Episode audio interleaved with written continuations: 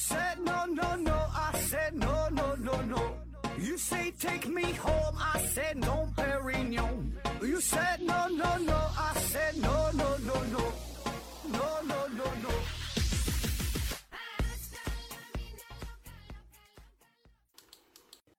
拼命探索不计后果，欢迎您收听思考盒子。本节目由喜马拉雅平台独家播出。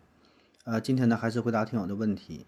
第一个问题，杨黑一号改名东东福斯提问说：何总，医生啊，为什么叫医生啊？生这个字儿在这里是什么意思？呃，或者是为什么 会称医生，呃，又叫大夫？啊，关于医生的称呼啊，在咱中国呀，对于医生有很多称呼，现在比较常见的就是医生或者是大夫。过去呢，还有一管叫郎中的，是吧？那为什么会有这么多称呼呢？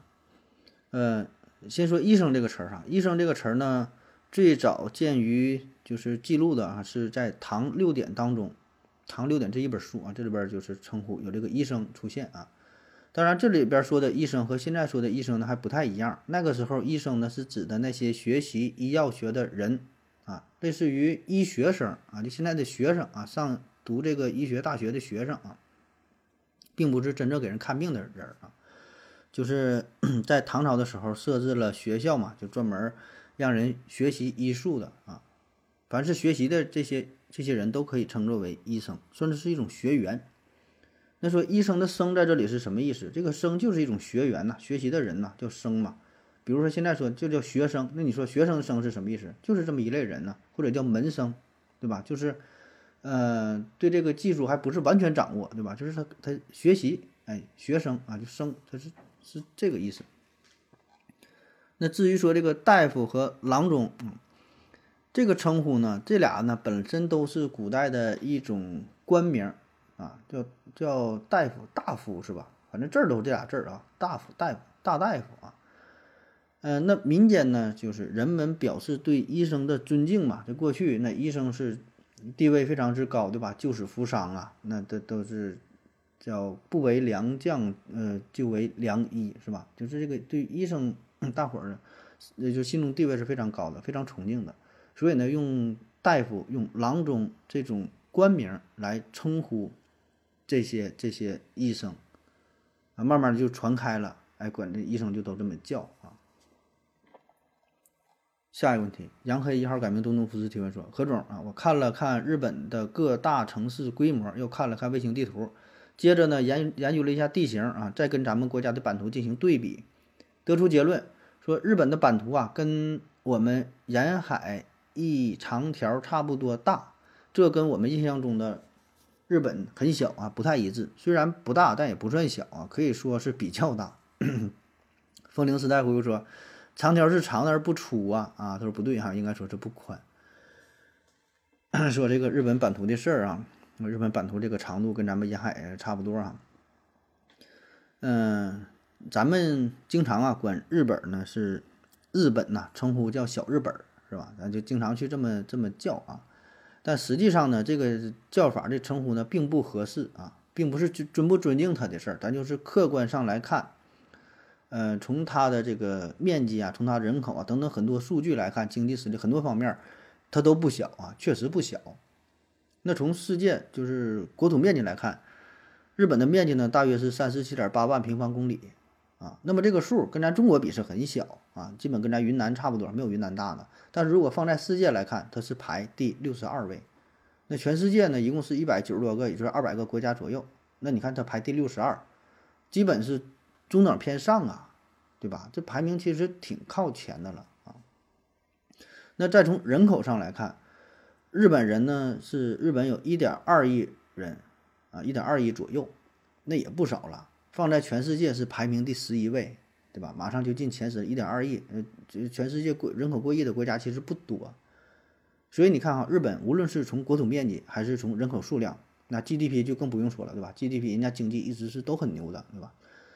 就是它这些排名，在全世界来看都不靠后，而且是比较靠前的，对吧？比较靠前的，啊，只不过就是咱咱咱经常是拿它就跟咱自己比啊，国土面积比咱们小，人口比咱们少，那么更多的是加上了一些情感上的因素啊，所以咱们称呼它为小日本儿，所以呢，打小就是这么教育的，长大可能咱也不太关注数据这些面，只觉得他就小日本啊，就这么去叫啊，或者叫弹丸之地，是吧？地方很小，是吧？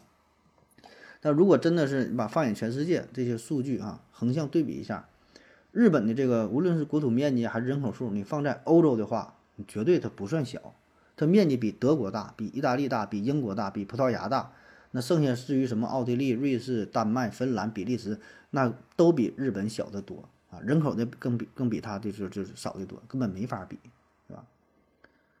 但是咱从来都不说是小德国、小英国、小意大利啊，所以我觉得更多的还是一种民族民族情感吧，民族情感说说的小啊，嗯，而且也可能是因为就是就就离咱们比较近，是吧？离咱们比较近，咱打开地图一看，就站咱旁边，就很容易去对比。所以就就是这么去称呼了啊。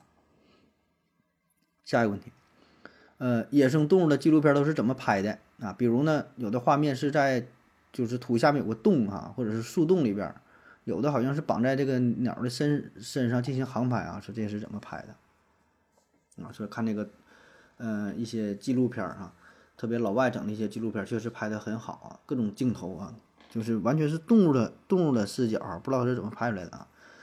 那么这种拍摄呢，总体来说这么几个方式。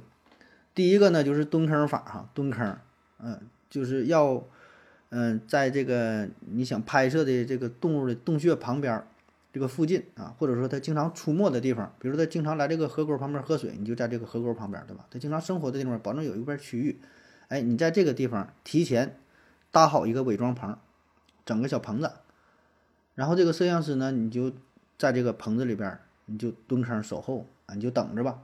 看过那个冯巩早先有个电影叫做《潜伏》是吧？就猫猫那里边，你就等着吧，不一定什么时候出来啊。所以这个是比较辛苦的啊。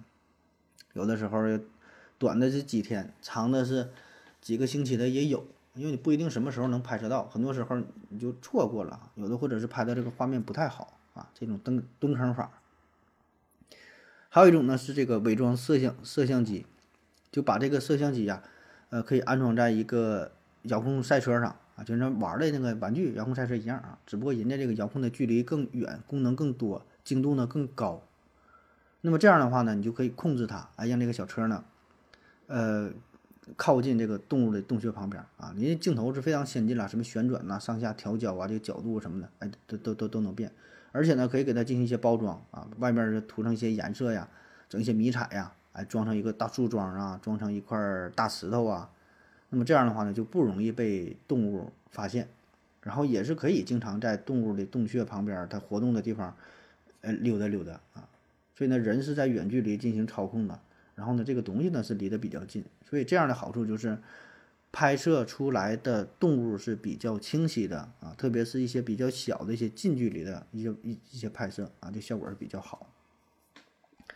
再有呢，就是利用动物本身进行拍摄啊，就是可以先把一些野生动物或者是你本身你饲养的动物抓过来，然后呢，在它身上缠上这个摄像机，然后再给它放回去，那么这个效果就比较好了，对吧？抓了一只长颈鹿啊，给它脖子上系了一个这个摄这个系个摄像头，系个这个摄像机放回去，它走一道就拍一道，它看到啥这个视角的动物的视角。还有呢，就是真正在这个洞穴中拍摄啊，就你刚才说的，哎，有的一些是在土里边、在洞里边拍的，这怎么拍的呢？那么这样呢，就是在这个动物它不得出去觅食嘛，对吧？这这离开这个洞穴的时候，摄像师偷偷的在它的洞穴当中安装上这种微型的针孔摄像机啊，听着就就像在酒店当中啥，是不整那种偷拍似的，把这个放进去啊，然后呢你就走了。哎，这动物回来它也不知道，因为非常小嘛，没啥影响。那么这样的话呢，拍的就是一个近距离的这种这种这种偷拍啊。还有一些呢比较高级，有一些红外线呐，有一些等等吧。反正就是这种呢，一般都是比较微型、比较小的啊。反正这个也是根据这个动物的具体情况，它这个洞穴的结构这个情况，呃，来选择合适的这个摄像机进行拍摄。那再有呢，就是摄像师亲自出马了呗。啊，这边拿着摄像机，然后实地进行操作，啊，一边走一路拍一路啊。当然这样的话，呃，很多时候也拍不到什么效果啊，可能说一两个月呀，可能拍了才拍几个镜头啊。这个资料呢，得回来进行剪辑、进行整理啊，就非常宝贵了。下一个问题啊，呃，听刚听你上期节目说发音的问题啊，嗯、有有个问题，人们数数的时候都是数一分儿、两分儿、一角、两角、一块、两块、一百、两百、一千、两千、一万、两万啊，呃，但是数十的时候是一十、二十啊，不说一十、两十啊，然后我就数一十、二十啊，还有人数一十、两十啊，啊，说数数哈，这个两和二的事儿是吗？这个是在咱们汉语当中比较好玩的现象，就是你数二这个数吧，它有两个读音，对吧？有的时候读二，有的时候读两，啊，很多时候咱们也是混着用，但是平时呢也没太在意，大伙儿也都也都能明白，对吧？哎，可是就像你说的，有的时候你要一呃这个这个用的不对哈，哎，听起来就很突兀，对吧？没人说一十、两十、三十、四十，好像不太得劲儿哈，都是一十、二十、三十、四十，对吧？比如你读一百二十五。是吧？没有人说一百两十五，一百两十五好像不太得劲儿，对吧？或者是两千三百一十九，两千三百一十九，二千三百一十九，好像也行啊。反正有的时候行，有的时候不行，是吧？你要是读这个分数的时候，你那保证是二分之一、三分之二、五分之二啊，没人说三分之两、五分之两的，是吧？或者是零点二五，对吧？零点三七二啊，没人说零点两五、零点三七两的啊。所以有的时候能互用，有的时候也不能互用，是吧？你像这个两万五千里长征或者二万五千里长征，好像这个也都行啊。所以这个这个确实是挺有意思哈，它有这么两个音啊。那咱说说啊，为什么这个二这个数哈，它有两个两个读法，它有两个字儿，对吧？那写出来也是啊，一个是两横，一个呢是那个两啊，斤两，对吧？那那那个那个两那个字儿啊。那从词源上来看啊。这个本身的意思，二和两呢，它俩侧重点是完全不同的啊。咱说二啊，就是一横、两横，这个这个这个字儿二，它呢就是数目词，对吧？就对应的就是一二三四五啊。那从古到今呢，没有什么太大的变化，对吧？这是跟那个一二三四五是一样的。而这个两呢，这个是后来的，两这个字儿，这个是后来的，或者是后引申出了这么多的意思啊。这个两呢，在过去呢，它也有两个的意思。也有二个的意思啊，但它更强调的呢是一对儿啊，成双成对儿的东西。比如说这个一双鞋放在一起，哎，这个是表示两啊，或者一副手套啊，一双筷子，它有这个双，哎，跟这个差不多，它是它是这个意思啊。比如说这个车轮，你过去拉的那种车，两个轮子的，两个轮的啊，由此衍生出来车辆的辆嘛，就是车字加一个两，对吧？就是一对儿，它强调的是一对儿，这个是两本身的含义啊。而这个数字二，这是纯粹的数目字啊，所以这个是它俩本身的不同。那慢慢发展之后，这两个词儿呢，这两个字儿呢，很多时候也就混用在一起了啊。但是你会发现，有有一种情况下是绝对不会混用的，就是作为序数字，序数啊，就是呃，比如说第一名、第二名，那第一个、第二个，你不会说第一个、第两个，对吧？所以你通过这个。例子就能明白了啊，那个那个二是表示的就是纯数字，而这个两呢，更多的呢是一种成双成对啊，然后引申出来了一些意思。下一个问题，这还是我提问说，上市公司股票是想发多少股就发多少股吗？啊，啊，上市公司股票的事儿啊，这经济学的问题嘛？这是，这就是一个百度级别的问题啊，上市公司发股票的事儿啊，呃，我我我我我给你念一下啊。上市公司在 IPO，就是首次公开募股中发行股票的数目呢，一般是由公司董事会决定的。根据这个股东大会的授权，企业在股票发行中呢，也必须按照证监会的规定发行对象的申购报价情况，同时公司也需要和主承销商协商确定股票发行的数量。呃，我国还有规定，上市公司在首次公开募股的时候，总股份小于四亿的，上市后社会公众股占总股的比例要大于或等于百分之二十五；总股数大于四亿的，上市后社会公众股要占总股的比例要大于百分之十啊。另外呢，公司股票发行的具体数量会受到。以下这几个因素的影响，第一呢，就是股东愿意出售股票的数量，股东愿意出售的股票数量越多，那么公司发行的股票也就越多。第二呢，就是证监会能够批准的额度有多少，根据企业的融资目的和企业的规模不同，证监会批准的额度也会略有不同。第三呢，就是需要看市场的实际情况，市场行情比较好的话，可能就会多发行点股票，那么在公司上市之后，可能还会因为资金问题向原有股东配售股份。对于上市公司配售股份的数量，国家同样呢也有规定，就是公司配售股份的数量不得超过本次配股前股本总额的百分之三十。啊，不知道你听没听懂？反正我我是不懂啊，这玩意儿这啥玩意儿的？下一个问题，哪吒这只 offer 提问说，呃，二十年前啊，南欧巴尔干半岛上的国家的某一个。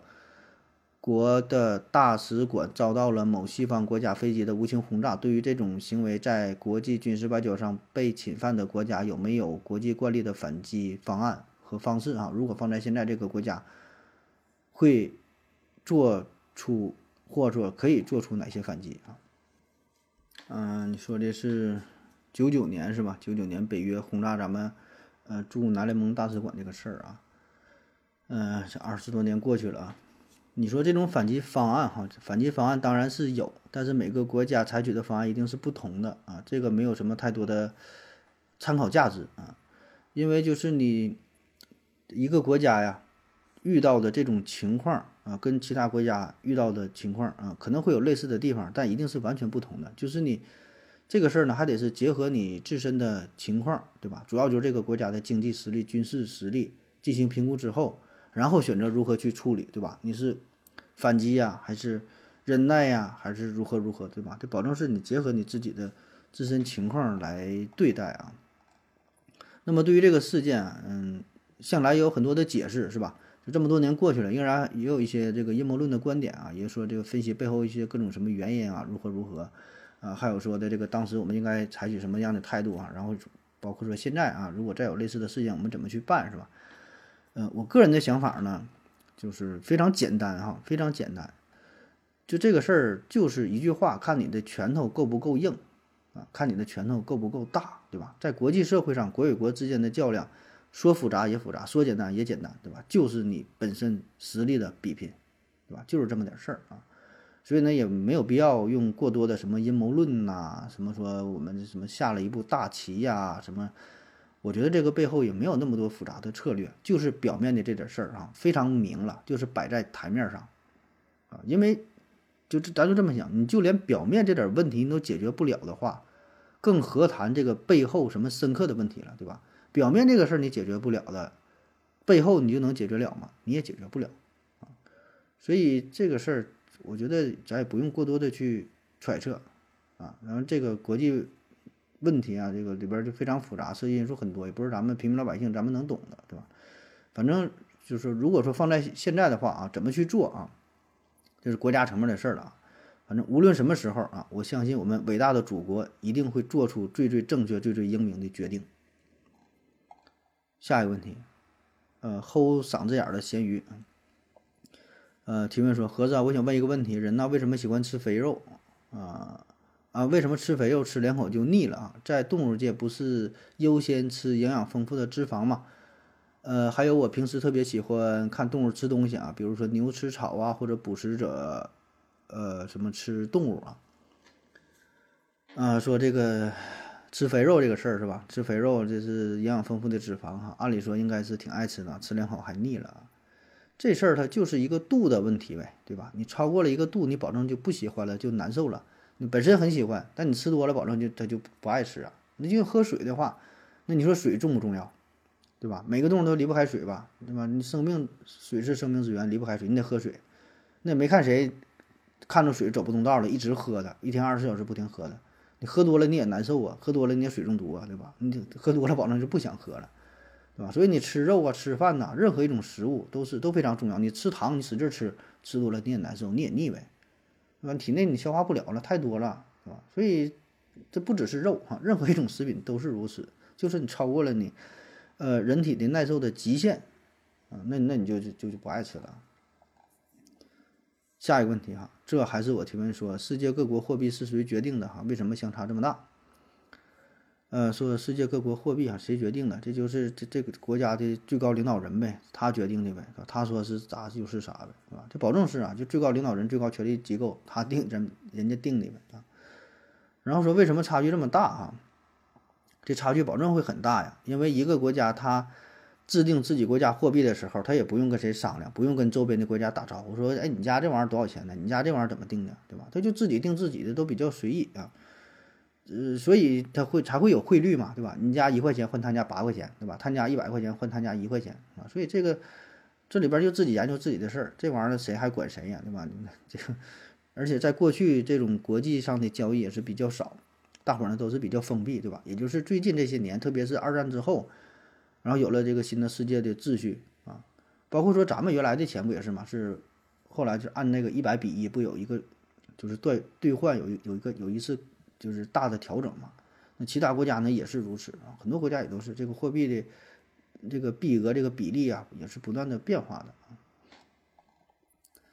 下一个问题，蓝子七幺幺提问说，搬运个问题啊，那不过呢觉得很有趣哈，为什么学法律的人，嗯叫律师哈，不叫法师啊？啊，下边有听友回复说，因为现有法师了哈，只能改名了啊。杨黑一号改名东东福师回复说，避免跟法师重名啊。呃，律师为什么叫律师哈，不叫法师？哎，开头不说了一个医生的问题嘛，是吧？这又问了一个律师的问题啊，都是这个名儿怎么来的啊？律师为啥叫律师不叫法师啊？你看法律这两个词儿，法律这个词儿也也挺有意思啊。法律，哎，这两个字儿啊，其实意思呢都差不太多啊。而且呢，你看咱们管法官叫法官，对吧？大法官啊，没有管叫大律官的，是吧？但是说律师呢，又说是大律师啊，没有说大法师的啊。大法师，这就不是给你打官司了，这他直接给你，给你给你给你施点法术是吧？嗯，那这两个词儿单独来看，法和律呢都是差不太多，但是法呢相对来说更加宽泛一些，对吧？比如说马这个法典，现在说的法典啊，还有这什么什么变法，对吧？戊戌变法啊，法律呢就是更强调的是一些具体的条款，叫律啊，比如说大明律啊，修律，对吧？律啊，那在过去呢，其实是也有法师也有律师的称呼，都有。啊，都有，但是那个时候说的律师和法师，现在呢，跟咱现在理通常理解都不一样。那个时候的律师和法师，通常指的，呃，都是宗业宗教的从业人员啊，像一些僧侣，哎，呃，还有叫什么禅师啊、经师啊、律师啊、法师啊，这些人都是一伙儿了，啊，就跟咱们现在理解的法师也不一样啊。那时候就是过去的法师，什么什么大法师，对吧？就是一些得道的高僧，对吧？一些住持、一些长老，哎，都叫法师啊，大法师啊。叫律师的也有啊，那过去那种打官司告状的、收钱替别人打官司这种人呢，这个叫做叫做讼师啊，讼就是诉讼的讼嘛，言字旁加个公母的公啊，讼师啊。但是说讼师好像这个地位不太高是吧？就咱过去看那个什么少年包青天呐，什么什么这个元芳你怎么看那叫什么神探狄仁杰呀？什么这里边不有这个讼师是吧？那直到这个清末之后。咱们呢才渐渐有了律师这个概念，嗯，当时呢有一位非常著名的华人律师叫做伍廷芳，啊，他呢是曾经在英国留学，后来呢是到了香港担任律师，再后来呢是到了这个李鸿章的门下啊，出任这个律师顾问，参与了一些法律的制定啊，一些一些这个条例的修改呀，啊，也参加了一些国际上的重要的谈判，哎，伍廷芳啊这个人，那也是在这段时间才把外国的叫 lawyer 这个这个称呼。你就进行翻译嘛，翻译成啥呢？哎，选来选去就选了律师啊，就这么固定下来了啊。就这都是在辛亥革命之后吧，慢慢律师这个称呼固定下来，咱管这个叫做叫做律师啊。最后一个问题，三月八提问说，呃，我能用自己的生命来陷害一个人吗？哈，比如说我故意找一个想借我钱的人，然后我借他个钱，然后呢跟他约好了到一个公共场合。啊，然后咱俩人一起上厕所啊，在厕所里呢，啊，用一把沾有他指纹的刀，我杀死自己，然后呢，再往他身上溅血啊。那么这个情况会判他故意杀人吗？他说：“想想这个想法是真有意思啊，我是不是有点不正常啊？”风铃师太回复说：“没啥不正常的，呃，人类有能力用脑洞大开，开创出很多有意思的平行世界。”哪吒滋滋藕粉呢回复说：“这个跟借钱有啥关系啊？对吧？不借钱也可以约出来呀，对吧？至于怎么杀？”那你你杀了之后，刀上也会沾上，呃，你的指纹，而且根据伤口可以判定杀人凶器的刺入的角度啊。你拿着刀刺，向自己的法医和痕迹科这鉴定啊，一定能够勘探出来。相信司法的力量，没有一个这个罪犯是可以逃脱的。啊，就是今今天咱这题目啊，说是否有一个呃存在这个完美的犯罪啊？嗯，简单的说吧，就是就是你想付出自己的生命，对吧？就是以自己生命的以自己生命作为代价，然后制造出一个完美的犯罪，就想去陷害别人，对吧？且不说就是这事儿，咱说你别管我这人怎么想的，我就是说这个事儿能不能成，是吧？嗯。理论上也许有这种可能性，对吧？就是制造一个很完美的犯罪啊，然后把那个人给诬诬陷了啊。但是只存在于理论上啊，实际的这种可能性呢并不大啊。就是说这个犯罪这个事儿吧，很难说。你说制造一个怎么怎么完美的，我觉得就可能是微乎其微，倒不能说没有吧，非常非常低啊。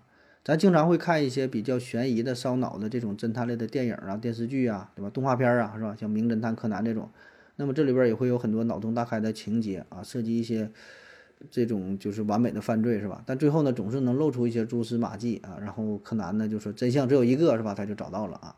特别是在现在，在二零二二年的今天，在这种高科技水平之下，对吧？遍布了这么多的摄像头，各种技术，什么 DNA 呀、指纹识别呀等等，这个各种技术。那你想制造一个完美的犯罪现场，哪怕是你愿意付出自己的生命，我觉得也很难啊。如果说放在过去啊，几十年前啊，或者几百年前，那个时候技术不是特别成熟的情况下，没有什么摄像头，没有什么，就是说现代的这种高科技的手段，我觉得倒是有可能啊。越往后，这种这种这种事儿哈，就是说完美的犯罪越难了啊，很难很难形成。嗯，我记得看过一个韩国的电影，叫什么名呢？就是一对双胞胎，那两个双胞胎具体是啥呢？反正就是两个双胞胎吧，他俩是合谋好了，一起去杀一个人，就是在相当于就是在大街上，他俩去杀一个人，他不是一起杀哈，一个人杀人，另外呢一个人去救人，就是阻止他说你别杀人，他不是你你听不着声啊，就是通过这个监控录像能看出来，一明显是一个人去杀人，那个人呢是拦着他，抢这个刀啊，跟他打呀。